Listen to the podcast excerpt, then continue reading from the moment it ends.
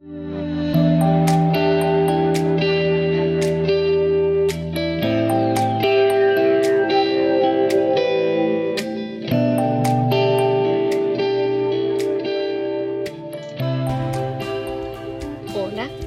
es un inmenso placer saludarte y darte la bienvenida a este espacio en el que tú eres el verdadero protagonista. Recuerda que en Psicoandar te acompañamos por la vida. Abordamos las temáticas y situaciones que te preocupan, que te resultan conflictivas y te brindamos información, ayuda y una orientación psicológica completamente gratis. ¿Estás listo? Ya comenzamos.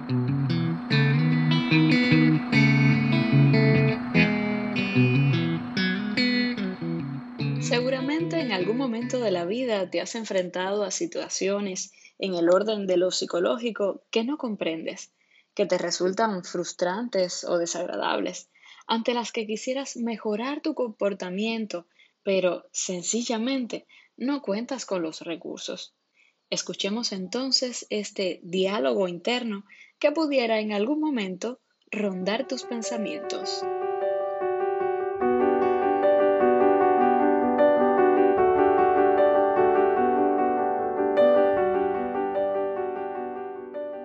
Siento bien. Hace algún tiempo que no me siento como yo soy.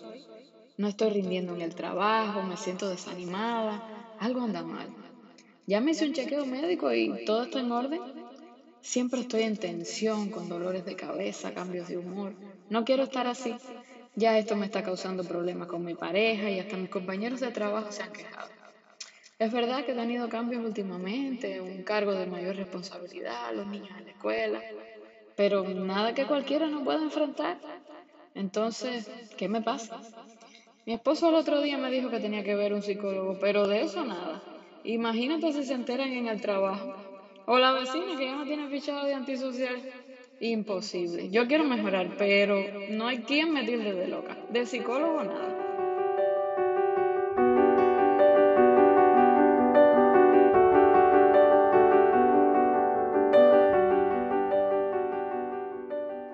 Una situación compleja en este diálogo interno, ¿verdad? Sin centrar la atención en los síntomas específicos que presenta, esta persona reconoce las alteraciones que presenta y además que tienen una base emocional y psicológica, pero no se atreve a buscar ayuda. Muchas personas tienen pensamientos similares acerca de la psicología, que si solo atiende a enfermos mentales, que si acudir a consulta significa estar loco y no hay vuelta atrás. Otra preocupación, ¿qué dirán las demás personas? En fin, muchos prejuicios y una representación social de la psicología un tanto distorsionada. Pero, en resumidas cuentas, ¿de qué se ocupa el psicólogo? ¿Cuáles son sus funciones? ¿Es cierto que solo atienden a enfermos, a causas sin solución? ¿De qué me puede servir?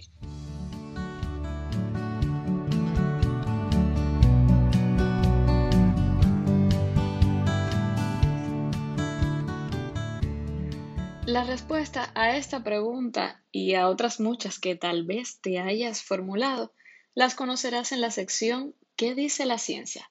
¿Me acompañas? Ya regreso.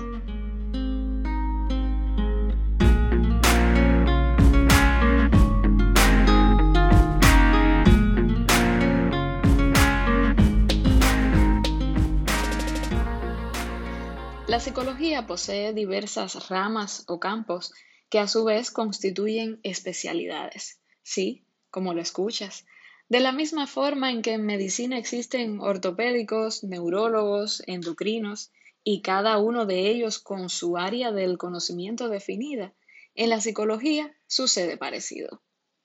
¿En qué consiste cada una de estas diez ramas o campos de la psicología? Escuchémoslo a continuación.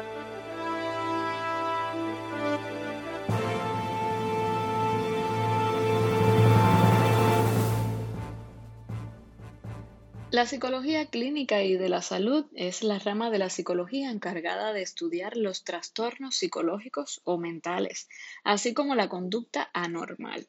Además, engloba la evaluación, diagnóstico y tratamiento de dichos trastornos mentales.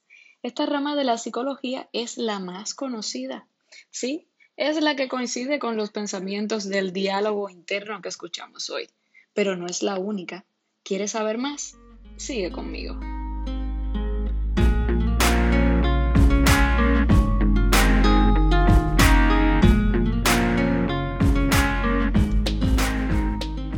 Psicología educativa.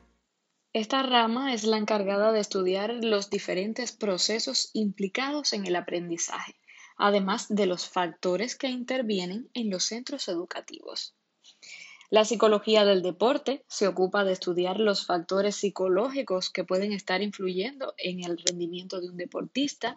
La psicología organizacional y del trabajo, que se encarga de estudiar todos aquellos procesos que afectan a los empleados de una organización o empresa, siendo estos, por ejemplo, selección de personal, formación a trabajadores, atención psicológica del personal y sus líderes, entre otras.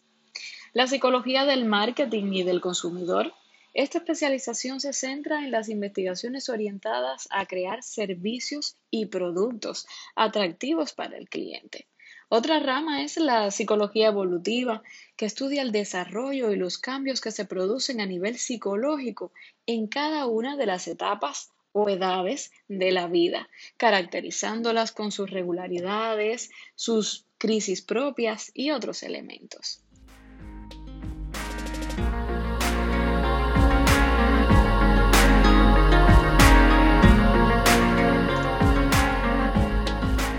Psicología social, que se encarga de estudiar el comportamiento de los individuos en sociedad y a nivel relacional, estudia también cómo el entorno o el ambiente social influye en su comportamiento.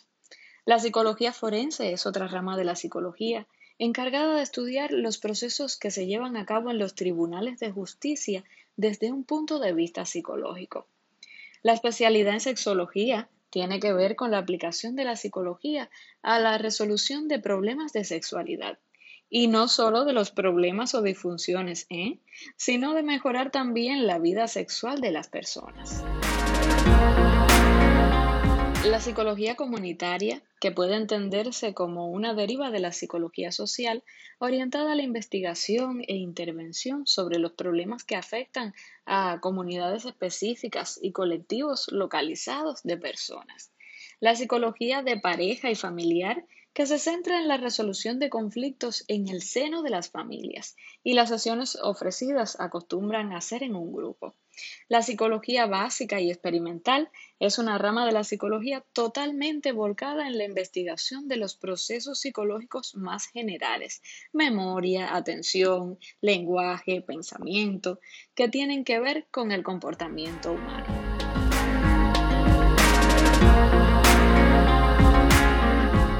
El psicólogo además posee diversas funciones. Las principales son analizar problemas, evaluar la conducta, escuchar, explicar, informar, proporcionar recursos y estrategias, motivar para el cambio, proporcionar pautas y acompañar durante el proceso.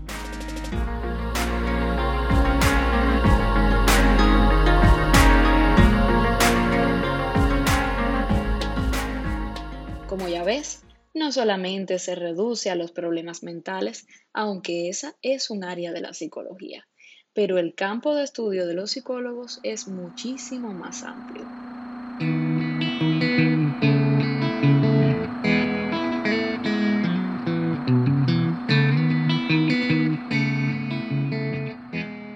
Ir a consulta psicológica no significa que tienes trastornos mentales. Y si así fuera el caso, tampoco habría que avergonzarse de ello. El caso es que muchas personas acuden a consulta simplemente porque están enfrentando una situación novedosa en su vida y para la cual no cuentan con los recursos necesarios. Incluso acuden personas que simplemente desean mejorar determinado aspecto de su vida, ser más eficientes, más comunicativos, enfrentar la maternidad, mejorar su liderazgo, los ejemplos serían interminables.